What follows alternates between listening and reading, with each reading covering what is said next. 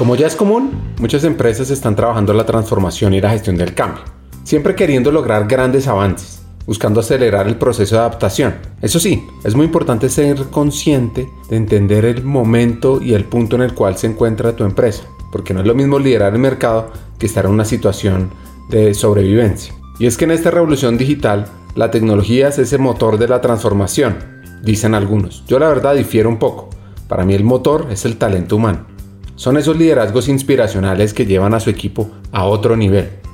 Se trata de que la tecnología esté al servicio de los empleados, esté al servicio de los clientes y no al revés. Pues esta reflexión fundamental, saber para qué quieres la tecnología y luego ponerte a trabajar con ella, es lo que nos trae con nuestro hacker. Esto lo ve Valentín Villa, un hombre que ama las rancheras y su México querido, que también le apasiona la transformación cultural y digital la cual ha abordado desde diferentes aristas y roles. Descubramos la historia de este arquitecto de culturas, disciplinado y con una visión de vida muy especial.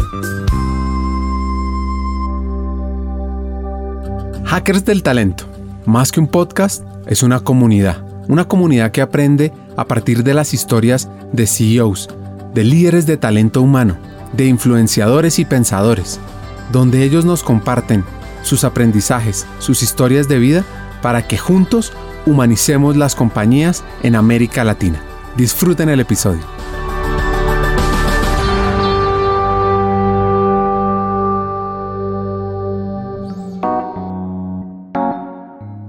Cada decisión en la vida tiene unas etapas, incluso unos ritmos diferentes para ser tomadas en cuenta. A veces los impulsos nos llevan a tomar decisiones que no dan el resultado que esperábamos. Sin embargo, Existen otras situaciones que aparecen con alguien o con un momento muy especial que nos guía, que nos muestra el camino con una sola palabra. Y esto le sucedió a Valentín, que eligió ser ingeniero químico y años después terminó siendo directivo del área de talento humano. Si quieren descubrir este maravilloso camino de liderazgo, de transformación, oigan esta historia y no tenía yo la menor idea que quería esto. Y me fui por un camino que después me di cuenta que me caracterizaba y que se había repetido varias veces. ¿no? Yo le hablé a una persona que hoy no recuerdo quién era, pero me acuerdo perfectamente que estaba yo hablando por teléfono con esta persona en la que yo confiaba y que yo ya sabía que iba a estudiar en la universidad que se llama el Tecnológico de Monterrey, al norte de, la, de México. Me iba a ir a Monterrey, iba a estudiar allá y yo le pregunté a este amigo, oye, ¿cuál es la carrera más difícil que hay en el tecnológico. Me dice, mira, la más difícil es o ingeniería electrónica o ingeniería química. Y le dije, ¿y cuál de las dos puedes conseguir mejor trabajo? me dice, mira, los ingenieros químicos los encuentras en todos lados. O sea que yo creo que esa te da más posibilidades. Cuelgo el teléfono, mando mi solicitud para la escuela y ahí venía ingeniería química de sistemas y de sistemas o ingeniería química administrativa. Le vuelvo a hablar, ¿cuál de estas dos es la más difícil? Y me dice, ingeniería química y de sistemas. Eso es lo más complejo. Eh, a esa me apunto.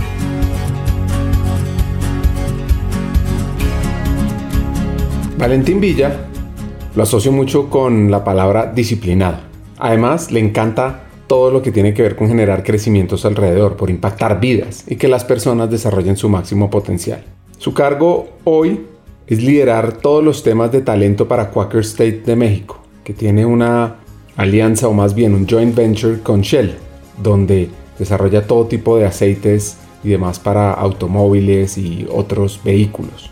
Y Valentín trabaja los temas de talento humano en esta multinacional, cultura, comunicación, gestión del cambio y liderar la transformación del negocio. Pues la historia de nuestro hacker empieza en España, de donde su padre y también la familia de su madre, la cual tenía una tienda y allá Valentín pasaba la mayoría de sus días de infancia ayudando y aprendiendo el valor de atender, el valor de servir y la importancia de cultivar a los clientes.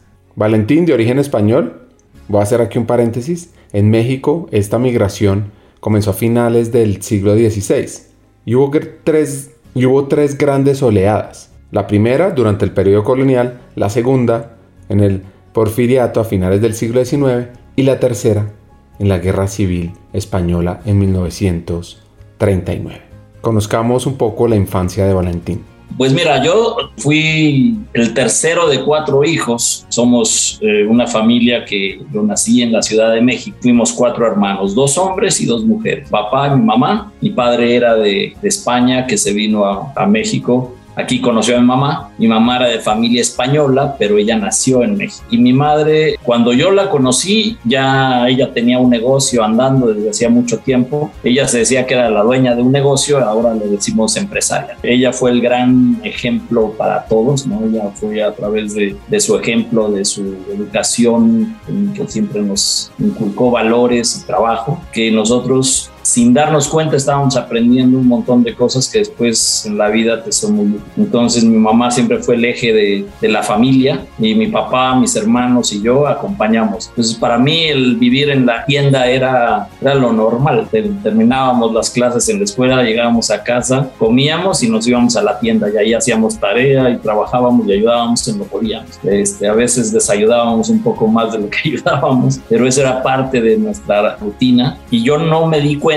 hasta mucho tiempo después que eso me enseñó a convivir, ¿no? El trabajo y el, y el esfuerzo por tener lo que teníamos, poco mucho, venía a través de todos los días estar constantemente este, cumpliendo con, con una serie de clientes y temas que mi mamá le daba prioridad. Entonces, mis hermanos y yo salimos siempre del, de la tienda para la casa, que vivíamos a media cuadra, así que podíamos ir y venir caminando. Y era una época en donde se salía a la calle a jugar, a andar en bicicleta y, y, no tenías tantas preocupaciones como se tienen ahora, ¿no? Que no quiero ni voltear a la ventana por qué pasar, ¿no? Desafortunadamente. Pero era una vida en donde, si te cuento más, desarrollamos los cuatro hermanos, mis dos hermanos mayores y luego eh, una pareja mayor y una pareja menor y todos jugamos voleibol. Sobre todo mi hermana mayor empezó con la tradición esta. Mi hermano no siguió, pero mi otra hermana más pequeña y yo sí seguimos esto. Ya después mi hermano con tanta influencia se metió un poco, pero mucho menos. Y yo jugué voleibol desde siete años hasta que estaba terminando la universidad. Y ese es un rasgo que cuento porque si tú me conoces físicamente, mi estatura no es para voleibol. A falta de estatura, lo que usé fue la necedad de insistir y trabajar y todos los días que, que podía entrenar y, y, eso fue parte de, de, tratar de romper ciertas ideas que había de que yo nunca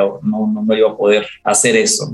Así que en mi infancia nuestra rutina era comer siempre juntos en casa, lo cual creo que nos dio una enorme oportunidad de cada quien conocer lo que movía a los otros. Mi hermana mayor era la del voleibol, pero mi hermano que seguía es el intelectual, el científico, el, estudioso. Y mi otra hermana más pequeña y yo pues los veíamos y los seguíamos. Y mis padres trabajadores, muy trabajadores, muy, muy orientados a, a, la dedicación y al esfuerzo. Esa fue mi infancia. En esa etapa poco puedo contar de muchos amigos. Repentinamente sí salía a casa de alguno, jugábamos algo en la calle, algo de fútbol o lo que fuera, pero era, mis amigos eran en el voleibol los fines de semana, pero en general las vacaciones y todo era seguir trabajando en la tienda y la unión familiar era muy fuerte. Así que esa es la etapa de, de mi infancia. Nuestro hacker ha tenido que superar retos y pruebas, ha tenido que tomar decisiones difíciles desde muy joven, pero también ha demostrado su alto grado de disciplina para manejar estas situaciones. Una de las que más recuerda es cuando pidió irse de intercambio a Estados Unidos para aprender inglés de manera avanzada. Su experiencia fue única, logró viajar y después, poco a poco, desarrolló esta habilidad, esta habilidad de aprender un nuevo idioma de una manera rápida y efectiva. Y esto, que llevó Valentín, nos hace pensar que hay miles de jóvenes que lo están aprovechando, de acuerdo con el informe de Estados Unidos, donde dice que en mayo de este año había en el país 1.379.000 estudiantes extranjeros, de los cuales 194.000 pertenecen a programas de intercambio. Con 16.000 alumnos, México es el segundo país latinoamericano con mayor cantidad de estudiantes en Estados Unidos la adolescencia para mí es un poco como amnesia, ¿no? O sea, me, la verdad es que sí recuerdo pedazos de ella, pero no, no, no, no la tengo tan clara. Una cosa que para mí en mi adolescencia fue sumamente importante fue cuando yo me metí en la cabeza. Yo, yo tenía un miedo enorme a hablar inglés, ¿no? Porque yo era un tanto tímido, yo era un tanto es, este, preocupón porque no podía yo expresarme en inglés como quería. Y lo que yo no me acuerdo si me lo dijeron o lo pensé, pero me enteré de estos programas de intercambio en donde te ibas a vivir un año a Estados Unidos con una familia y ahí hablabas inglés porque si no, no comías. Entonces este, me puse a investigar y me, metí en, en, búsqueda de esto y esto fue durante mi adolescencia yo tenía 16 años cuando finalmente un día llegué con mamá y le dije, esto es lo que quiero hacer, esto es lo que cuesta, esto es lo que yo estoy dispuesto a poner y me quiero ir ¿no? a, este programa. Yo lo investigué todo, yo hice todos los trámites y tal. Mi mamá primero no quería, yo había sido el único el, de los cuatro rebelde que estaba buscando salirse de casa de esta manera, pero yo tenía esta búsqueda y ella me apoyó como siempre y me dijo que te vaya bien. Era un programa en donde una vez que te ibas, y en aquella época no había celulares, no había email, no había WhatsApps, todavía escribíamos en papel, se doblaba la carta de una manera muy especial, se metía en un sobre, se le ponían las estampillas y se llevaba al correo y esperabas ahí una semana o dos para que llegara y en lo que se decidían contestarte, así era de, de veloz la aplicación. Y el programa este de intercambio era vivir con una familia familia un año en, en, otro país y no podías visitar tu país ni te podían visitar en vacaciones o así. Era una integración total a esa cultura, ¿no? Lo cual fue duro y ahí es donde vienen las subidas y bajadas para mí más memorables de las que tú me hablas. Parte de la adolescencia y parte de ese ambiente que disfruté mucho yo lo recomiendo muchísimo. Ahora mis dos hijos están en Estados Unidos precisamente a la edad en que yo me fui. Para mí sí fue un cambio, ¿no? De quién era yo antes de irme y quién regresó después. Y no necesariamente de las cosas que yo gané fue la experiencia de vivir en otro país y de quitarte la idea que, que se te genera por todo lo que te dicen, ¿no? Que allá todo funciona, que allá todo es maravilloso y todo lo que tienes aquí es malo y debería mejorarse. Y aprecié mucho mi país, aprecié mucho mi cultura, mis costumbres, la comida, Dios mío, ¿no? Nunca extrañé tanto la comida mexicana como cuando estuve allá. Y es donde aprendí a que e-, ese dicho, ¿no? De que no, nadie sabe el bien que tiene hasta que lo ve perdido. Y para mí fue una etapa muy bonita, de, de mucho aprendizaje, que me permitió lograr mi meta que era hablar muy bien inglés. Eso fue algo que lo hice con intención, aunque tenía amigos que hablaban español allá y en la escuela nos podíamos utilizar ese camino para comunicar algo que no queríamos que nadie más se enterara, pero en realidad le puse mucha intención a la experiencia y a tener estabilidad que posteriormente me vino a dar muchas ventajas cuando regresé a México. Pues esa etapa, además del idioma, la experiencia de vivir, de decidir a qué decir que sí y a qué decir que no. Y es cuando sacas tú lo que no sabías que tenías, una educación en tu familia que te da la brújula de cómo comportarte y cómo te va, ¿no? Por allá. Dejé muy buenos amigos y regresé con mucha intención de aplicar todo eso que había yo logrado entender y me funcionó bien. Este hacker mexicano ha sido un hombre de retos y donde ha llegado ha dejado huella por su pasión por lograr esos resultados, podría uno decir. Él fue tentado para estudiar ingeniería electrónica e ingeniería química. Se decidió por la última, siempre dejando en su camino grandes resultados. Ahora, ¿cómo hizo para asumir este reto?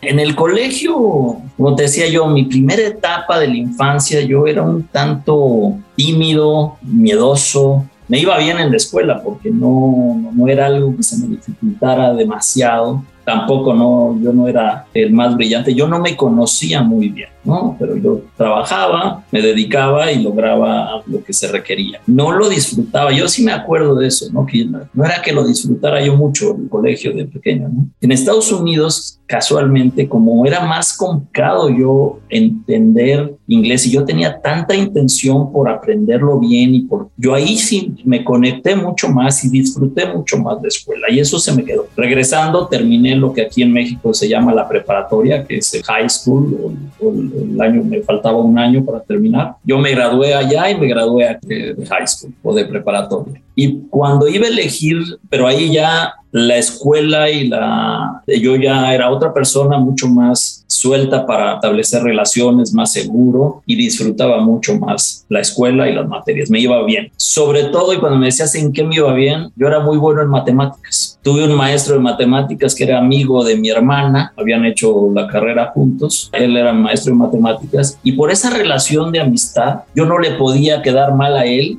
y me volví muy bueno en matemáticas, tan bueno que después yo le daba clases a mis compañeros y a mis amigos para que estudiaran para los exámenes. Años después fui profesor de matemáticas algunos años y todavía a la fecha ayudo a mis hijos y a otras personas cuando tienen que pasar algún examen de matemáticas. Y eso lo disfruto mucho. La historia con mi escuela fue que regreso, termino esa etapa de preparatoria ya después de un año y no tenía yo la menor idea que quería. Y me fui por un camino que después me di cuenta que me caracterizaba y que se había repetido varias veces, ¿no? Yo le hablé a una persona que hoy no recuerdo quién era, pero me acuerdo perfectamente que estaba yo hablando por teléfono con esta persona en la que yo confiaba y que yo ya sabía que iba a estudiar en la universidad que se llama el Tecnológico de Monterrey, al norte de, la, de México. Me iba a ir a Monterrey, iba a estudiar allá y yo le pregunté a este amigo, oye, ¿cuál es la carrera más difícil que hay en el TEC Me dice, mira, la más difícil es o ingeniería electrónica o ingeniería química.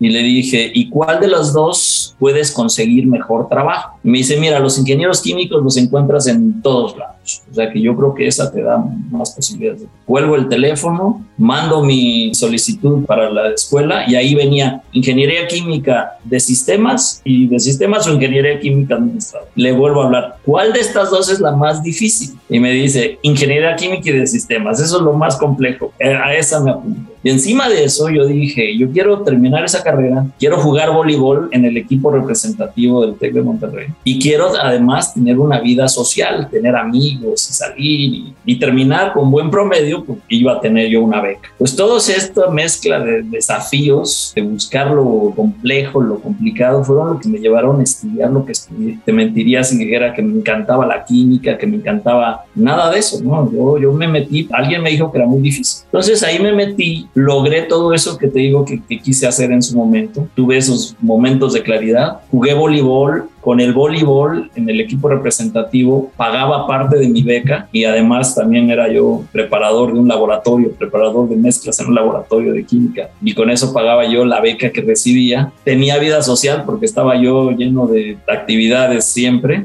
y terminé mi carrera con un buen promedio y, con, y en el tiempo que estaba diseñada.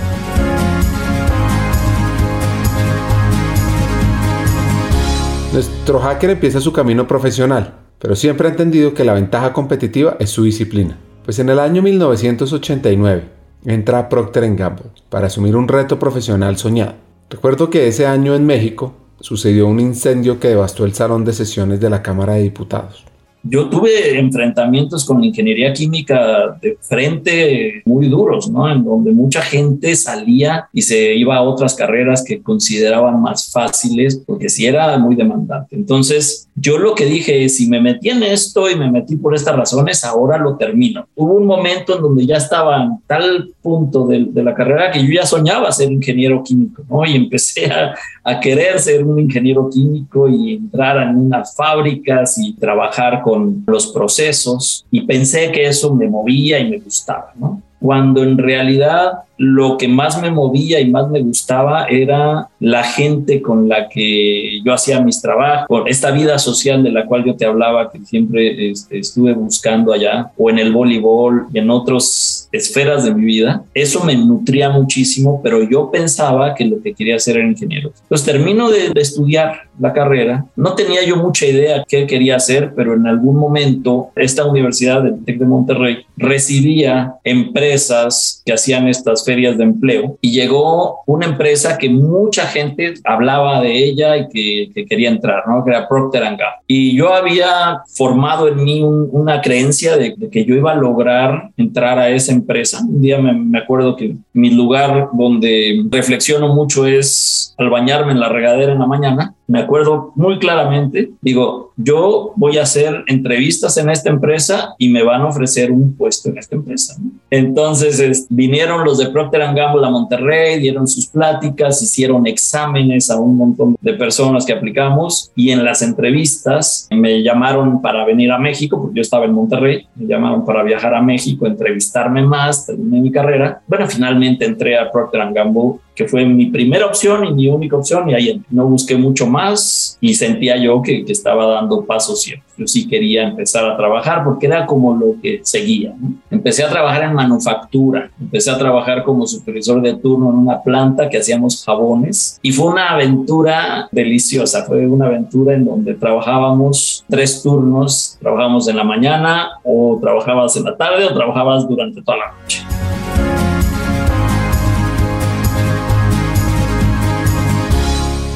Nuestro hacker llegó al área de talento humano con ganas de comerse el mundo y avanza en Procter Gamble. Estando ahí, logra tener el reconocimiento en la empresa y por su estilo de liderazgo vulnerable y de aprendizaje constante sigue evolucionando. Yo me encontré con un artículo de la Universidad de Stanford que dice El poder del no lo sé, que sintetizó la idea del profesor Irwin Grusbeck, que dice no lo sé son tres palabras que demuestran humildad y autoconfianza. Expresan más poder que debilidad cuando no sabemos la respuesta y lo manifestamos, en lugar de intentar contestar para poder posicionarnos como aquella persona lo todo.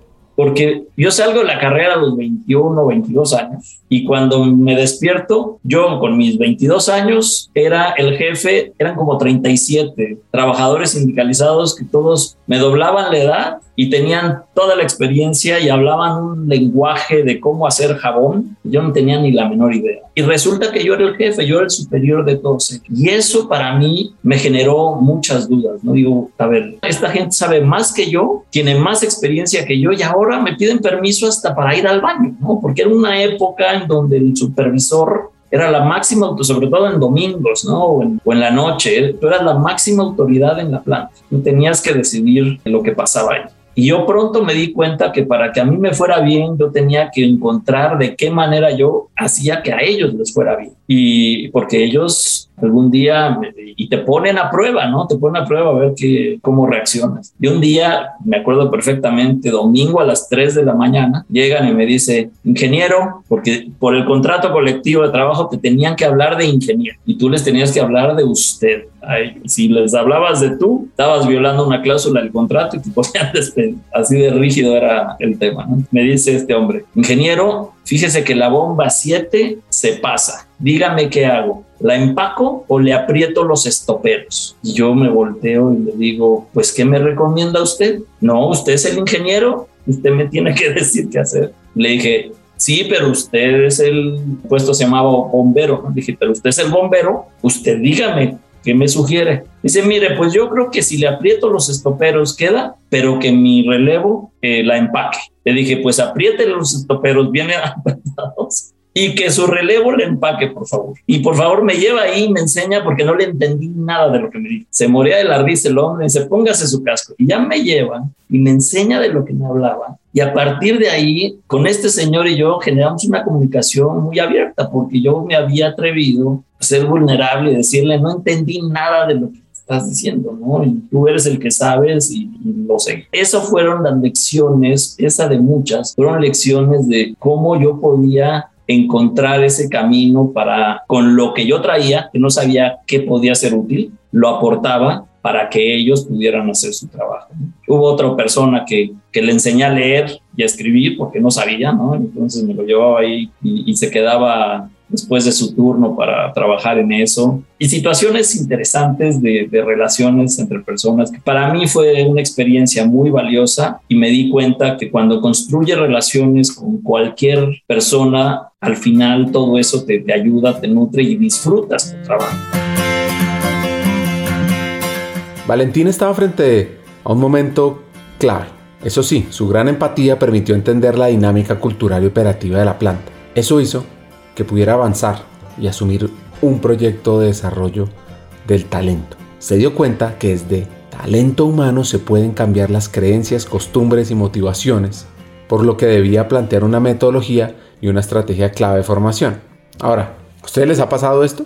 Pues llegar a la implementación de un proyecto y ver que esa es tu pasión, comienza a cambiarle uno futuro de carrera me quedé viendo ese espejismo que yo tenía, que yo quería enamorarme de los procesos y ser ingeniero y feliz con mi casco y hablar de, reacciones químicas y no, a mí lo que me llenaba era este tipo de cosas, enseñar al hombre a leer porque no había tenido esa oportunidad. Un operador de más de 50 años con muchísima experiencia que dependíamos de él y donde yo podía contribuir. Ahí fue cuando yo me di cuenta que yo me podía acercar a la gente y dar lo que yo podía y ellos en retribución daban todo lo que podían. Ahí es donde yo me di cuenta que esos temas a mí me gustaban. Adicional a eso, había un programa en esa época de Procter que se llamaba el Sistema de Trabajo con Alto Compromiso, que la idea central era que se desarrollara la gente y, tomaran decisiones al nivel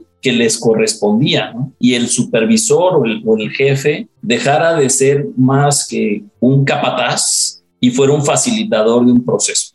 Entonces, el proceso para mí fue entender que a través de las relaciones con las personas, yo podía crecer y podía ayudarlos salí yo de la parte de operación y me asignaron al proceso este del sistema de trabajo con alto compromiso que se enfocaba mucho en la capacitación, en el desarrollo de las personas, en habilitarlos en tomar decisiones. Pero la parte más difícil era el puesto del supervisor, que era el primero que no era sindicalizado, que no era el grupo sindical, y era el jefe de ellos, ¿no? Era el puesto que yo había tenido. Entonces, ¿cómo dejábamos el control absoluto para ser un facilitador y ese cambio era muy complejo. Y ahí fue donde me fui a ver plantas en un montón de lugares en Estados Unidos, incluso a una planta de Venezuela, que era una planta que había nacido con este modelo y que tenía, estaba muy avanzada en esto. Y yo llegué e, e instalé un proceso en la planta donde yo estaba y después lo llevamos a otra planta y empezamos a hacer cambios fundamentales, pero ya desde el área de gente Así pasan un par de años, yo ya estaba en temas de relaciones laborales, revisando el contrato colectivo con el sindicato, discutiendo los temas de pago y de capacitación. Y un buen día yo me preguntan qué quería hacer yo en mi carrera y ahí es donde yo dije, a ver, estoy haciendo temas de recursos humanos en manufactura, que no es el core o me voy a recursos humanos, donde es el core, ese negocio, y ahí me sigo desarrollando, o me regresan a la parte de ingeniería y producción y tal. Y yo estaba 50-50, yo no, no tenía realmente en ese momento una claridad de qué quería hacer. Y yo siempre digo, ten cuidado lo que pides porque se te puede conceder.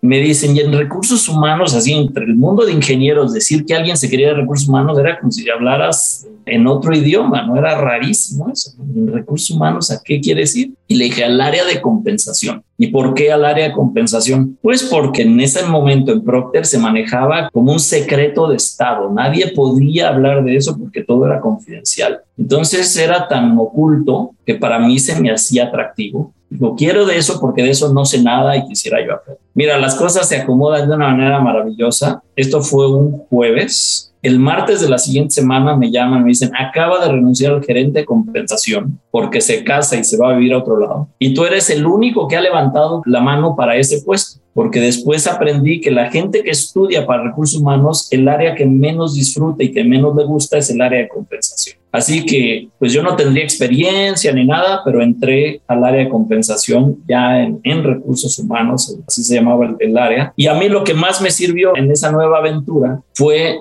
que conocía yo de la planta y de los sistemas productivos donde estaba la mayor parte de la gente. Y también conocía yo, por mi entrenamiento de ingeniero, conocía muy bien de los números y de cómo manejar datos y cómo mover las bases de datos y los números. Entonces, a mí el área de compensación estaba como muy hecho para eso. Y fue ahí donde entré a empezar mi carrera en, esta área de, de recursos humanos, en donde yo ya no le he abandonado en estos años.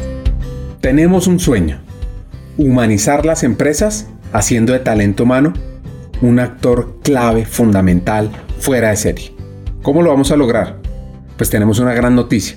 A partir del 29 de junio y hasta el 31 de agosto están abiertas las aplicaciones a la Academia Hackers del Talento México, un trabajo en conjunto con AMEDIR, con la Asociación Mexicana en Dirección de Recursos Humanos.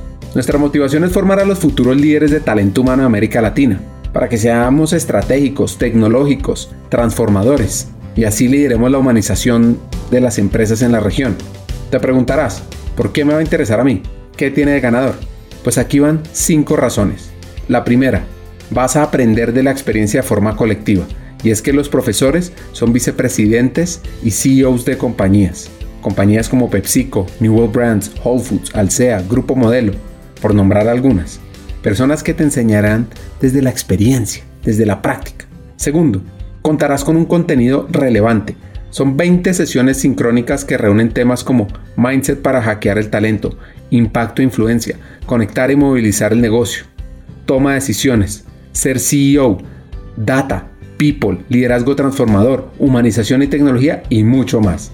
Tercero, también vas a poder aprender a tu propio ritmo. Vas a tener acceso a una plataforma con contenidos específicos de People Analytics, experiencia del empleado, inteligencia artificial y varios cursos más. Cuarto, vas a ser parte de una comunidad, porque los estudiantes son también fuera de serie como tú. Y vas a aprender de ellos y con ellos. Y quinto, vas a vivir un aprendizaje increíble, porque es que combinamos lo mejor de la ciencia del aprendizaje, de la tecnología educativa, con un modelo ganador sincrónico, asincrónico, con aprendizaje a través de retos, coaching entre pares, proyectos de impacto en la empresa y mucho más. Bueno, podría seguir aquí hablando bondades de esta academia, que dura 5 meses y arranca a finales de septiembre. Pero te digo, las aplicaciones se cierran a finales de agosto, no hay muchos cupos. Solo digo. Si quieres profundizar más, puedes conocer en nuestra página web vanza.co, buscas Hackers del Talento, Academia México. Repito, vanza.co, buscas Hackers del Talento, Academia México. Sigamos con el episodio, sigamos formando los futuros líderes de talento humano de América Latina. Hay momentos que la vida te pone a tomar decisiones que no esperas y estas pueden incluso no entenderse en el momento. Pero cuando haces una reevaluación, ves lo que has ganado. Valentina asumió su sentir y renunció a Procter Gamble. Escuchemos también las razones de por qué lo hizo. Eso sí, antes hablemos de un fenómeno que está sucediendo en Estados Unidos llamado la gran renuncia. Es que casi cerca de 4 millones de trabajadores, el 2.7% de la fuerza laboral, dejaron sus puestos en abril pasado. Y es la cifra más alta desde que se comenzó a llevar ese registro en el año 2000. Yo estaba feliz con la labor, pero no estaba feliz. Había cosas que no, no estaban, no me movían a mí. La cultura en ese momento de la compañía no iba, y los valores que se vivían en ese momento en la compañía no estaban muy alineados a como yo me sentía. Dentro de, conforme vas creciendo en la compañía, y no quiero hablar de la compañía ahora porque hace mucho que la dejé, ¿no? Pero en ese momento y, y con ese grupo, la arrogancia era se destilaba por todos lados, ¿no? Entonces, si tú ganabas un grado más y te llamabas, dejabas de llamarte jefe y te volvías gerente, ya el trato con los que eran tus compañeros y tus pares tenía que cambiar porque tú te tenías que distinguir como superior, ¿no? Y eso a mí nunca pude convivir con eso. Y la competencia entre amigos era por las ideas y por quién la presentaba primero y era algo que se ponía denso el ambiente y era desgastante y yo no iba mucho, pero no lo entendí en ese momento. Entonces, la verdad es que yo tuve solamente un pensamiento una vez que hablé por teléfono a un proveedor, proveedor de compensaciones, despacho muy grande conocido de compensación. Y cuando digo, soy Valentín Villa de Procter Gamble y me contesta el director general, ¿no? Y yo digo, ah, caray, ¿me habrá contestado por Valentín Villa o por Procter Gamble, el director general? ¿no? Pues no, fue mi duda, no se lo pregunté, al final terminamos siendo muy buenos amigos, pero el punto era que yo empecé a preguntarme qué tanto yo tenía, eh, empecé a tener interés de yo probarme a mí, no a lo que yo representaba. Y por otro lado, estaba un poco, digo, cansado de este ambiente de rivalidad y competencia muy fuerte. Y terminé un ciclo, entregué algo, terminé un ciclo, me quise ir de vacaciones con mi familia, con mi mamá mis hermanos, donde yo tenía que regresar una semana más del periodo de vacaciones que tenía. Tenía boletos de avión y todo. Y el director de recursos humanos me dijo, no, no puedes excederte ni un solo día porque esa es la regla. Y aquí no rompemos las reglas. Oye, no, pero te lo pago siguiente periodo. No, te tienes que regresar. Ah, entonces ahí fue lo poquito que necesitaba para decir, dije yo, mira, soy soltero, no tengo compromisos, no tengo hijos, no tengo novia, nada. O sea que si me quedo fuera de, de Leo un tiempo, voy a sobrevivir, a ver cómo. Así que les di las gracias, renuncié. Mágicamente, al momento de renunciar, me decían, bueno, si quieres, tómate otros cinco días, hombre, más, no te preocupes, de, de vacaciones. Y me dijo, bueno, vete, y cuando regresas, regreses, aquí te esperamos. Y ya esa parte dije, no, no, dije, voy a cortar y me voy.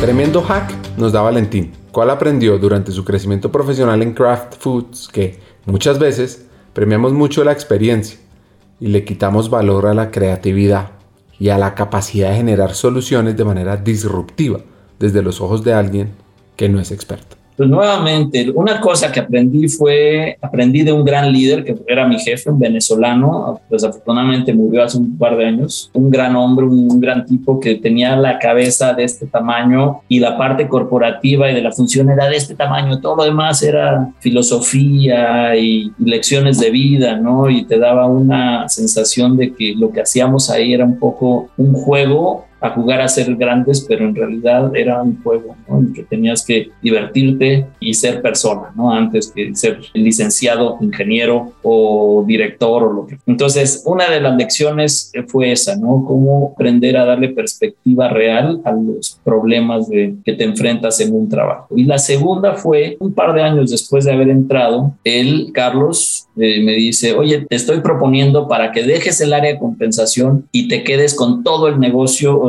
como generalista, gerente generalista de recursos humanos para todo el negocio de alimentos. En esa época, Philip Morris estaba tomando, estaba entrando a México con el negocio de tabaco y Philip Morris era la holding de craft y de, o sea, de alimentos y de tabaco. Entonces yo me iba a quedar con alimentos, otro amigo se iba a quedar con tabaco y él, Carlos, iba a quedar como nuestro jefe, ¿no? como el director de... Yo acepto ese puesto, pero Carlos se lo roba a Coca-Cola para, se lo regresa a Venezuela, a Panamco, a las dos semanas de que nos nombran. Entonces yo acepto un puesto que apenas estaba tomando, se va Carlos, me dejan reportando al director general y el director general en aquella época solo quería que le reportaran directores, así que dejé de ser gerente y me convirtieron en director de la noche a la mañana con todo lo que eso implicaba. Así que me forzaron, digamos, en un nivel y en un puesto y una responsabilidad mucho más grande de la que me habían ofrecido y yo había aceptado. Y entré en pánico en decir, bueno, no voy a durar ni dos semanas, ¿no? porque los mismos compañeros te veían con la mirada hacia abajo, como que no merecía yo estar en ese lugar. Y lo peor es cuando tú mismo dices, no merezco yo estar en este lugar aún. Yo era muy joven, yo estaba muy inexperto y estaba yo a la cabeza. De... Pero mira, nuevamente con la ayuda de mis amigos, con el apoyo de, de gente que quiere y con el criterio y, y sentido común que te, que te, has construido en la vida, ahí fui saliendo y, y lo bueno es que lo nuevo se quita con el tiempo y con enfrentarte a situaciones y con hablar con claridad lo que sabes y lo que no sabes, ¿no? Y el hecho de que no sepas algo no quiere decir que no puedas pensar en cómo construir alguna solución para eso. Y muchas veces premiamos demasiado la experiencia y le quitamos valor a la creatividad y a la, y a la capacidad de generar soluciones desde los ojos de alguien que no es experto. Entonces, con eso yo fui aprendiendo que en realidad, como en las épocas de trabajo en la tienda de mi mamá, pues era ir todos los días y abrir los ojos y escuchar a otros y enfrentarte a las situaciones y tratar de irlas resolviendo. Y así fue donde me formé. Yo creo que a mí me promovieron antes de tiempo a esa posición. Sobreviví, llegó un momento en donde ya me sentía seguro, ya los demás me veían con el puesto que tenía y que estaba yo desempeñando y ejerciendo. Y después estuve 13 años en, en Craft, o sea, fueron muchos años. Los últimos años fueron los tres años en que estuve yo viviendo en Miami como director de recursos humanos para Latinoamérica, para manufactura. En esa época yo ya me había casado, ya teníamos un hijo y en Miami nació mi segundo hijo. Así que esa fue ya otra etapa de mi vida.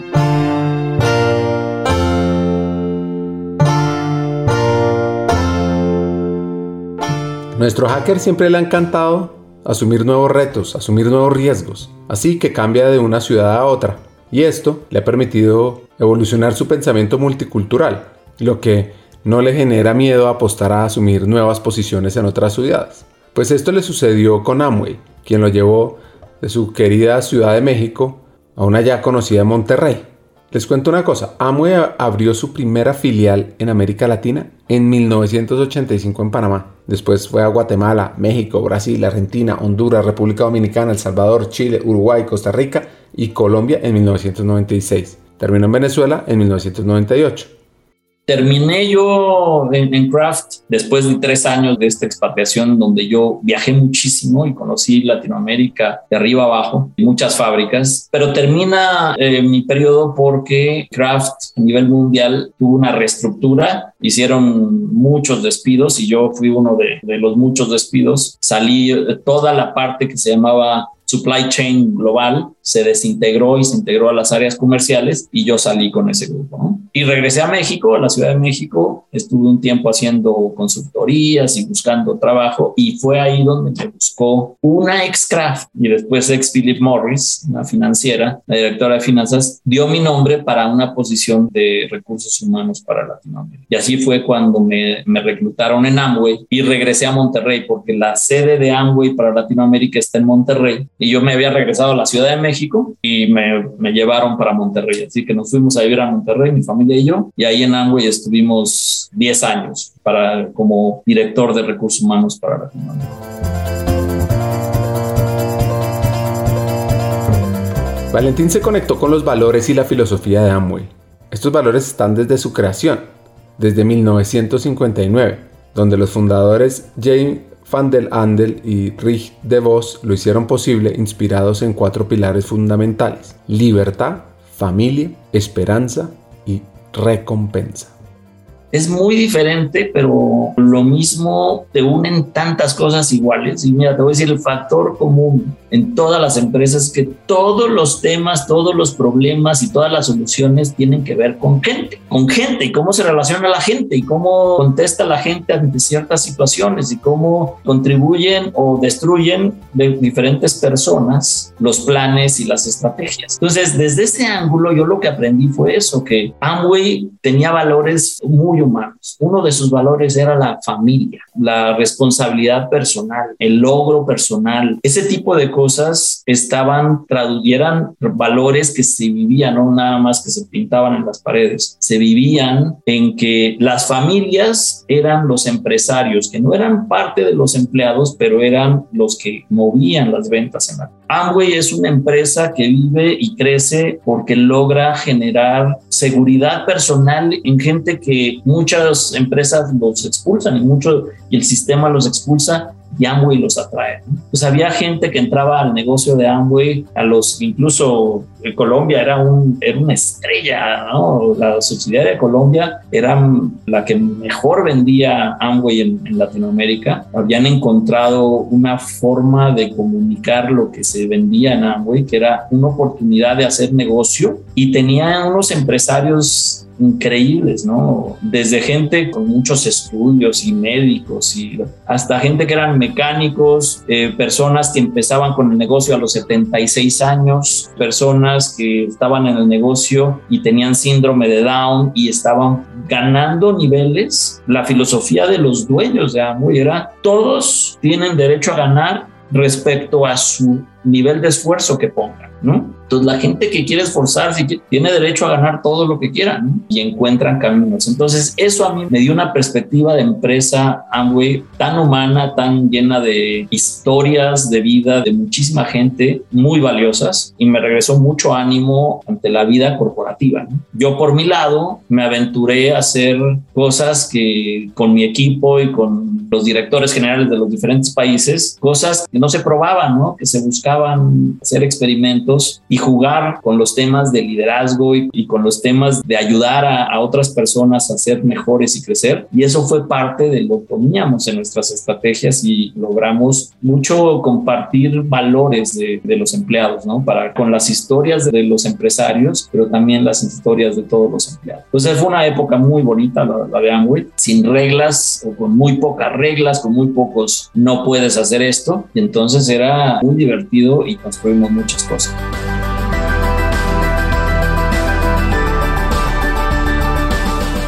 Existen momentos que en la vida tienes que tomar decisiones que no esperas, pero se debe tener el coraje y la empatía para observar todas las posibilidades y las variables que te impactan. Así que Valentín decidió salir de la compañía con la cual se sentía conectado, pero había sentido que su ciclo ya había terminado. Y de pronto recibe una llamada, una de esas llamadas que uno no espera y llega a México nuevamente para tomar un camino que fuera lo mejor para él, para su entorno y donde puede desarrollar su propósito. Oigamos esto. Terminé también de mi ciclo allá en Amway porque también hubo un proceso de, de recorte global enorme. Y salí después de 10 años muy agradecido, muy feliz. Y salí, regresé a la Ciudad de México porque entré hace un par de años, ahora en octubre cumplo dos años, en este joint venture que tiene, es una, comercializamos y distribuimos y manufacturamos lubricantes, tanto para automóviles como para industria, ¿no? lubricantes para minería para equipo pesado, de Shell y Quaker State. Es un joint venture que nació hace poco, nació en, el, en realidad en 2019 arranca. Entro yo, nuevamente me pasa esto, me hacen el ofrecimiento de un puesto y llego y al primer día tenía yo otras cosas, ¿no? Yo entré en un proceso para encargarme de la función de capital humano, entré y el director general tenía otra reestructura en mente o se le ocurrió después de hablar un par de veces, hablamos unas cuantas veces y decía, oye, ¿qué tal si hacemos esto? ¿Y qué tal si? Y me empezaba a consultar que qué opinaba yo si, si modificábamos la estructura de una manera y así. Y total, recibí yo el área de capital humano, el área legal, el área de seguridad, higiene, medio ambiente, un área de entrenamiento para los distribuidores, es un área que entrena a la gente que vende nuestros productos, pero no son empleados nuestros, es una fuerza de venta externa. Y hasta ahí habíamos quedado y cuando entré me dijeron, y te asignamos un área que se llama transformación cultural, ¿no? Esa área es una sola persona, pero que se divide y se multiplica a ella, que parecen muchos, ¿no? Porque hace un enorme trabajo. Y entonces ahora estoy a cargo de una función que se llama administración corporativa, porque ese nombre admite todo y no dice nada, ¿no? Así que soy director de administración corporativa, ¿no? Y muy entretenido. Es una empresa que tiene un tamaño, una gran historia y un gran futuro. Conoces a todo mundo, hay tanto por hacer, hay muy poco de lo ya establecido. Estamos construyendo muchas cosas y lo estamos haciendo a través de lo que ya había en la compañía, la cultura y lo que había logrado. Es una compañía que en México, la socia, digamos, mexicana, tenía 90 años y se fusiona con Shell, que es una compañía holandesa global enorme que no sé cuántos años tendrá Shell, pero hoy la compañía en realidad tiene 93 años, pero se siente joven y con un futuro enorme, muy divertido. Y aquí estoy. Entonces, está en Quaker State y empieza a asumir su nuevo reto, construir un equipo de liderazgo que impulse la transformación y el crecimiento del negocio. Ojo a este hack. Para lograr una verdadera transformación, se deben tener liderazgos conscientes que vayan más allá de un organigrama, que asuman el reto de innovar y de avanzar. Mira, mi reto es un poco el tema del cual hemos estado conversando. Para mí esa palabra transformación es enorme. Creo que está un poco ya abusada, ¿no? Ya se ha usado de más, ¿no? Pero lo, que significa transformar la organización a través del liderazgo, y el liderazgo no comprende títulos en un organigrama, sino liderazgo como una forma de comportamiento de todo mundo. Para mí ese es el gran reto, llevar a la organización a una transformación en la dirección de largo plazo que busca a través de una toma de un liderazgo muy consciente, que el liderazgo sea algo que sea la elección de cada persona ser líder o no, lo que un organigrama le puede decir que es líder y quién no es líder. Entonces es un cambio de pensamiento para que haya un cambio de comportamiento. Y eso para mí es el gran desafío que yo hoy me enfrento. Porque mira, si tú ves la función que tú le llamas que desarrollo de talento, no, talento humano, la función talento humano, capital humano, recursos humanos, como tú lo quieras llamar. Me gusta eso del talento humano. Tiene una parte muy operativa, ya muy entre transaccional y, muy estructurada y, con procesos. Y tiene otra parte que es la, la creativa, la que hay que construir para potenciar todo ese talento humano que tiene la compañía. Yo creo que esa es la parte inexplorada, la parte, si nos dicen que el cerebro humano solamente usamos el 10% o el 12% y no saben ni cómo se mide eso, ¿no? Y que nos queda por ahí un 90% de potencial. Pues esta parte de las compañías es lo mismo, ¿no? ¿Qué tanto potencial hay en una organización y cómo puedes empezar a ganarle un 1% más, un 2% más a esa parte inexplorada? Y para mí esa es la, la transformación a través del liderazgo. Saquen su libreta, aquí viene otro hack. El liderazgo moldea la cultura.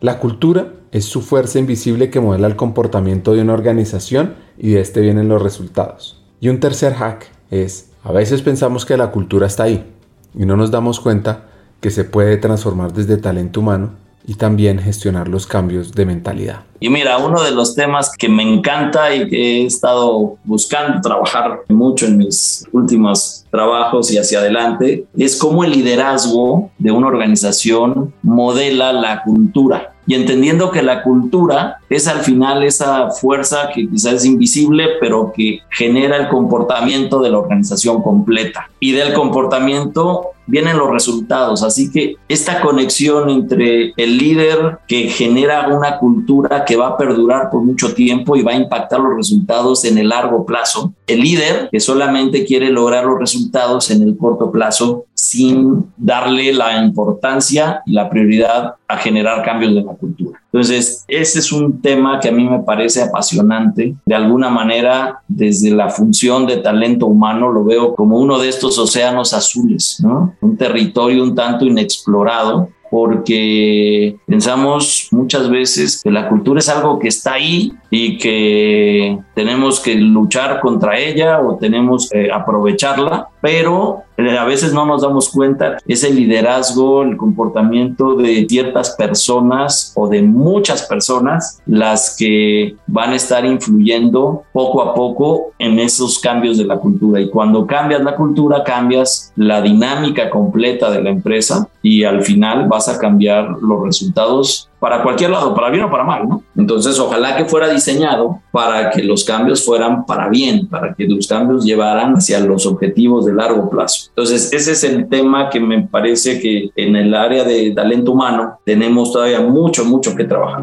y que descubrir. Hagamos una pausa. Hackers del Talento busca humanizar las compañías, compartir experiencias y mejorar la realidad laboral en Hispanoamérica. Necesitamos de una comunidad porque solo es imposible. Así que tu apoyo es fundamental. ¿Cómo? Compartiendo nuestros episodios por WhatsApp, por las redes sociales, suscribiéndote a nuestras plataformas y comentando. Ya hay varios que se han montado en esta comunidad. Gracias a Crip Bogotá por tu apoyo y cerramos esta pausa. Continuemos con el episodio.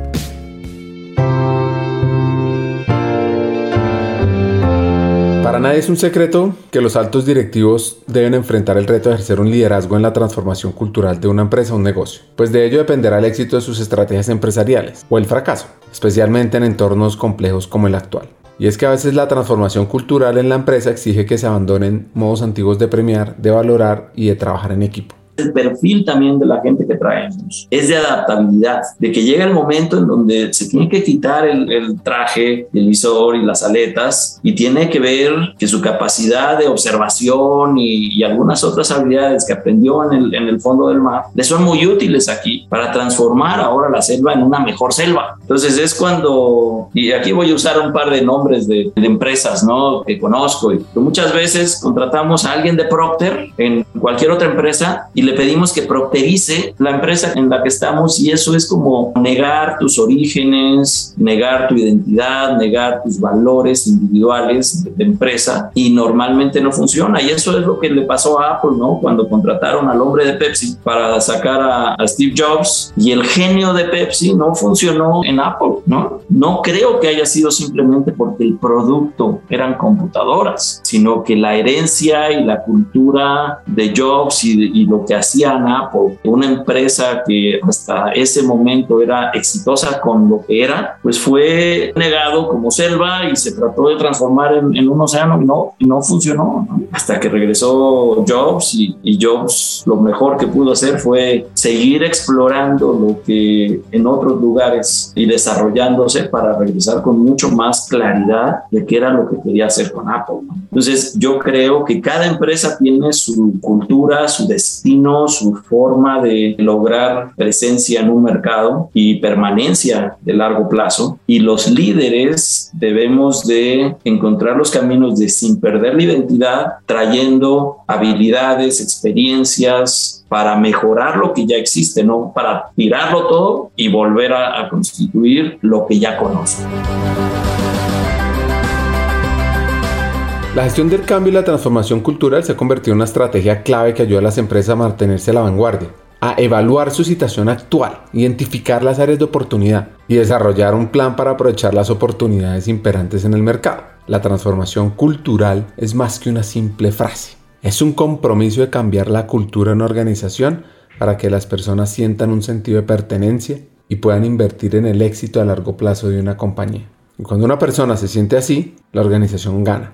Y si las personas se sienten valoradas, son un 50% más productivas que las que no se sienten. Ese camino lo entendió Valentín. Él nos cuenta cuáles políticas lleva a cabo desde su rol para generar ese cambio y esa transformación que conquista a los colaboradores. ¿Qué conservar es es entender los orígenes de la organización, de dónde viene, qué buscaba y qué es lo que la hacen fuerte y lo han traído hasta este momento. Hay que entender el génesis de una organización, qué la ha hecho lograr, porque ahí están las raíces más gruesas y más profundas que van a seguir alimentando y nutriendo la Pero en esa historia seguramente ha habido muchas contribuciones, vamos a ponerlo así, diferentes, que algunas han ayudado y otras perjudican, entonces se vuelve una cultura muy compleja y muy confusa. Y muchas de esas cosas no te sirven, te estorban y hay que saber, como una amiga me dijo hace un rato, ¿no? Como las langostas. Y ya cuando el caparazón te aprieta, te dice, ya sabes que necesitas cambiarte a lo demás, ¿no? Y tienes que expulsar esto, volverte vulnerable, ya no tienes esa protección, pero la tienes que soltar para crecer y seguir a la siguiente etapa. Entonces, lo que yo creo que debemos de conservar es mucho de las raíces, los orígenes, los principios normalmente de los, cuando uno lee los principios y pensamientos de los fundadores de todas las empresas, son principios humanos que eran vigentes en 1800, lo que sea, y hoy también, ¿no? El dar servicio, el respeto a las personas, el construir este, algo que sea para todos, el tener ideas que nadie más ha atrevido a, a mencionarlas y ponerlas en funcionamiento. Entonces, eso creo que es lo que se debe conservar. Y lo que se debe de cambiar es lo que hoy ya no te permite adaptarte a las circunstancias son diferentes, ¿no? Cuando en lugar de adaptar a la organización, hacer un ambiente adecuado y atractivo para los millennials, nos ponemos a criticarlos. Es que los millennials son unos inestables, es que los millennials están muy malcriados y, y si te la pasas en esa conversación, vas a expulsar a todos los millennials, vas a seguir perpetuando esa teoría de que los millennials no pueden estar más de un año en un lugar y ya se tienen que ir a otro. Y eso no tiene que ser así, porque eso sí te estorba, ese pensamiento te estorba. Lo que tiene que ir cambiando, y en un resumen así, yo te diría, tiene que cambiar el pensamiento de la organización. Cómo pensamos es cómo nos comportamos. Y cómo nos comportamos nos da los resultados que tenemos. Y entonces, conservando la identidad de la organización y teniendo una agilidad de pensamiento adaptable a lo que realmente se requiere hoy, me parece que puedes tener lo mejor de los dos mundos.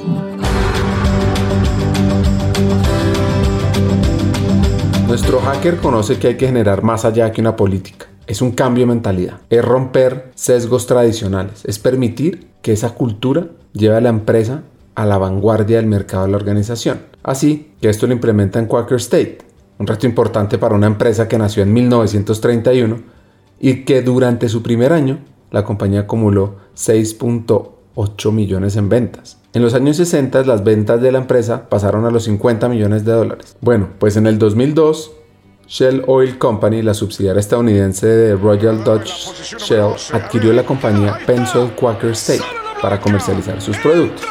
Como dato curioso, esta compañía patrocina la carrera de Quaker State 400 de NASCAR Monster Energy Cup Series. Suárez se la lleva, papá, ¿qué te digo? Daniel Suárez ganador. Suárez logra su primera victoria en Cup. Suárez gana en Sonoma. Suárez ganador en yo creo que las organizaciones más tradicionales están exactamente en donde tú dices. Es complicadísimo infundir este tipo de, de pensamientos por, nuevamente, la cultura es una aplanadora, ¿no? que trata de preservar el status quo porque es lo que está acostumbrado, aunque ese status quo te mate en el largo plazo. ¿no? Las organizaciones nuevas, mira, yo lo que sí veo, yo, yo, yo sí creo la, la esperanza está en que también las caídas de estas grandes organizaciones por no permitir que haya nuevos renacimientos en esas culturas y se van a terminar cayendo, van a modelar nuevas organizaciones en donde este tipo de pensamiento en donde el talento humano se le dé el espacio para jugar y permitir, y hay muchos ejemplos, ¿no? En empresas enormes, los Googles que dicen, ok, un día de tu semana tú dedícate a inventar lo que se te antoje, tenga aplicación de negocio o no. Ese simple hecho ya le permite al talento humano a expandirse, aunque sea 20% de su semana, pero de ahí han salido historias de éxito y yo creo que cada vez más hay más líderes que están creciendo con ideas más, más amplias de decir lo antiguo, lo tradicional. Hoy cuando dices old school, pues ya es un estigma medio feo, ¿no? Los que lo defienden dicen, no, eso es experiencia, ¿no? Pero un old school es un terco que quiere que el pasado se perpetúe para siempre. Y puede haber líderes muy modernos, muy adaptables, muy dinámicos de 60, 70 años. O sea, la edad, y entonces cuando sí es experiencia la que le agrega valor a la nueva empresa. Entonces, una nueva empresa puede tener, hoy por ejemplo, eh, te, voy a hablar de, la empresa en donde estoy, ¿no? Que comercialmente se conoce como Quaker State. Tiene un nombre bastante más aburrido que eso, pero Quaker State en México es una empresa que tiene 93 años, pero hoy la queremos vivir como una empresa juvenil, ¿no? De 93 años, con muchísima experiencia, mucha tradición, mucha historia, que nos ha llevado a vivir 93 años y hoy lo que nos toca a nosotros no es olvidarnos de los 93 años y, y nada más planear hacia adelante, sino tomar toda esa herencia y potenciarla a que dure 200 más, 300 más o todos los demás en un proceso de evolución. Entonces, esos pensamientos se tienen que ir permeando y mucha paciencia, porque la respuesta yo veo que está en nuestras generaciones jóvenes. El joven talento que tiene energía, tiene interés, tiene el tiempo, tiene ganas de aprender, va a contratarse en lugares que le permitan eso. Ese tipo de talento nos sirve a cualquier empresa, no importa los años que tenga y el estatus que tenga en todo el mercado. Es una lucha de fuerzas, correcto. No es muy apreciado porque visiblemente el problema que yo veo en este pensamiento de liderazgo es que los efectos son en el largo plazo, ¿no? Y lo decía Stephen Covey, la ley del granjero, decía él, en donde el granjero lo que tiene que hacer es cuidar que la tierra esté bien, que esté bien nutrida, le pones la semillita bien, le pones su agüita y le cantas y tienes paciencia. Y después le riegas otro poco y le pones lo que necesite y la proteges del sol y le permites que le dé el sol y le tienes paciencia. Y ya que veas una pequeña, un brotecito así pequeño, le cantas con más ganas y le tienes más paciencia. Y eso es lo que las empresas a veces pensamos que es un antivalor la paciencia. Todo lo queremos hacer rápido, eficiente, hasta los procesos que naturalmente llevan su tiempo porque se están madurando. Lo que está pasando abajo, lo que no se ve y lo que está pasando dentro de la organización, entre las dinámicas y conversaciones casuales de las personas que no se ven, son riqueza de crecimiento. Y así es el renacimiento, ¿no? El renacimiento es cuando juntaron a biólogos con, con astrónomos, con arquitectos, con poetas y los meten al mismo bar, les dejan una ambiente a gusto con un poco de desinhibidores alcohólicos, ¿no? Y ¡pum! Salían ideas revolucionarias. Y yo creo que todas las organizaciones tienen derecho a su renacimiento.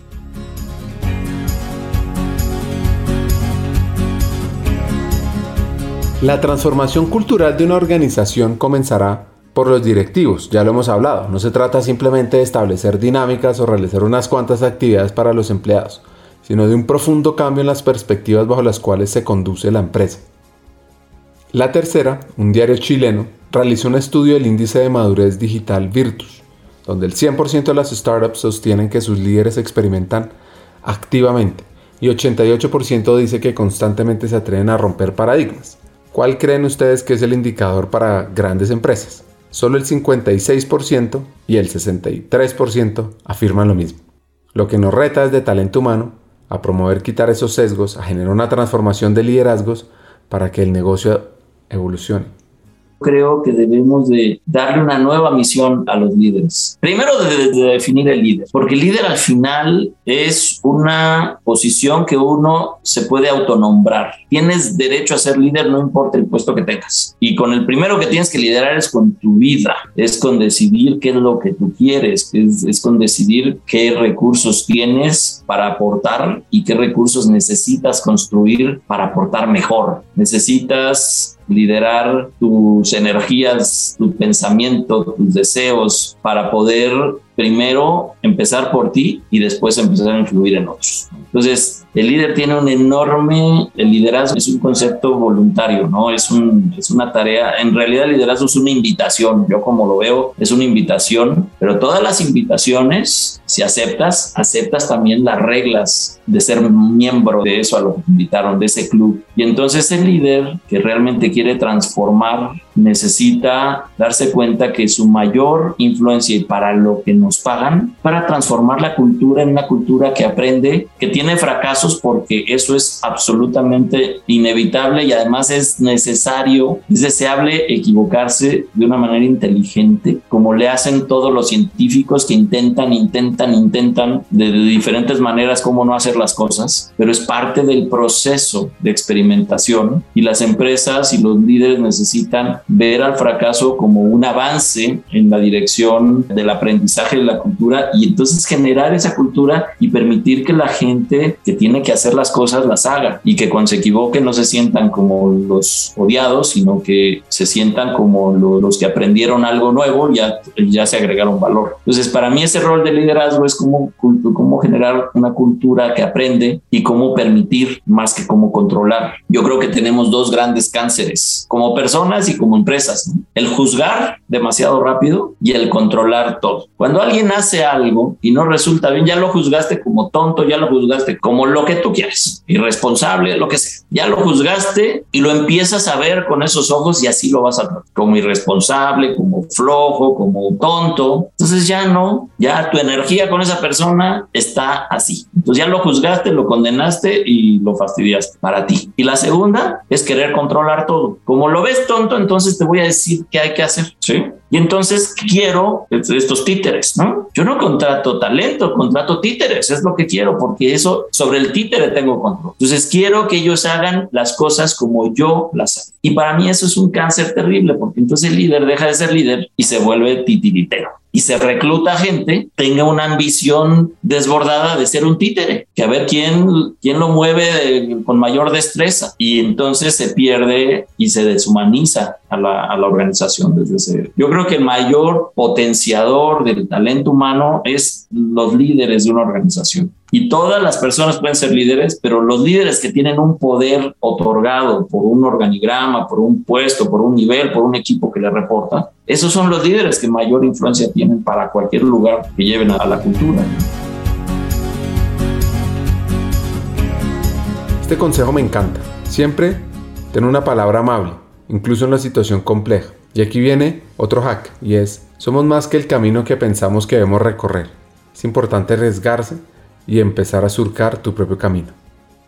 Ah, bueno, gracias. Qué buen consejo me han dado. Mira, es un consejo de mi mamá que en su momento no lo entendí, pero que para mí ha sido un gran valor en mi vida en muchos aspectos. Y ella me dijo una vez, siempre intenta tener una palabra amable. Ese fue su consejo. Y te cuento rápidamente por qué para mí ha sido valioso. Hay momentos en la vida que estás tan enojado o estás secuestrado por tus emociones que lo que tratas de decir es algo bastante destructivo y mucha gente elige ese camino. Se siente que tiene el pretexto para lastimar y sale la voz de mi mamá cuando me dice, siempre intenta tener una palabra amable. Hace que me ponga freno y busque un aspecto positivo, aunque me voy a pelear con esa persona porque lo que hizo no me gustó, le encuentro algo positivo, se lo digo y me doy permiso de aclarar, pero ya en otro nivel de, de conversación, lo que no me gusta. Entonces, es la palabra amable hasta en lo más complejo, hasta en lo más molesto, eso siempre ha sido un consejo que me traje de, de mi mamá y que me ha ayudado muchísimo. Y yo qué consejo doy es y esto lo digo para mí y para todos, ¿no? Somos mucho más de lo que pensamos que somos. Tenemos mucho más capacidad de explorar caminos de los que parece ser que están delimitados, ¿no? Y en una empresa muchas veces te dicen, este es el camino que tienes que seguir y aunque lo consideres incorrecto o no va para ti, lo seguimos porque pensamos que no hay otro camino. Entonces siempre tenemos nuevas alternativas y siempre hay gente que te puede puede acompañar. Entonces, el valor que tiene mostrarte vulnerable y preguntarle a diferentes personas cuando esa caparazón de la langosta te aprieta y decir qué hago y necesitas el valor, decir suéltalo, busca a tus amigos que sabes que están ahí, comparte tu pensamiento y explora nuevos caminos que puede ser que hagan que termine tu trabajo, ¿eh? pero tu vida se enriquece. Posiblemente ese trabajo es ese caparazón que te estorbaba para tener que dejarlo y subir a otra cosa y seguir Los caminos son de cada quien y no estás obligado a seguir el camino que alguien más. Escuchar la historia de Valentín es apasionante, única e inspiradora. Su disciplina, su liderazgo y sobre todo ese deseo de aportar. Aquí vienen mis tres hacks. El primero, el principal embajador y modelador de la cultura es el líder. Nunca olvides eso. 2. El futuro de la transformación cultural no nace en un organigrama, es el constante trabajo de impulsar el cambio de hábitos y de dejar esos sesgos que lleven el poder de arriesgarse. Y 3. Siempre, siempre, siempre que se asume un liderazgo, debes entender y decodificar la cultura de la empresa, ver sus dinámicas, sus operaciones, su lenguaje, sus motivaciones, lo que se dice y lo que no se dice, para así poder gestionar la transformación. Hasta un siguiente episodio sigamos hackeando el talento.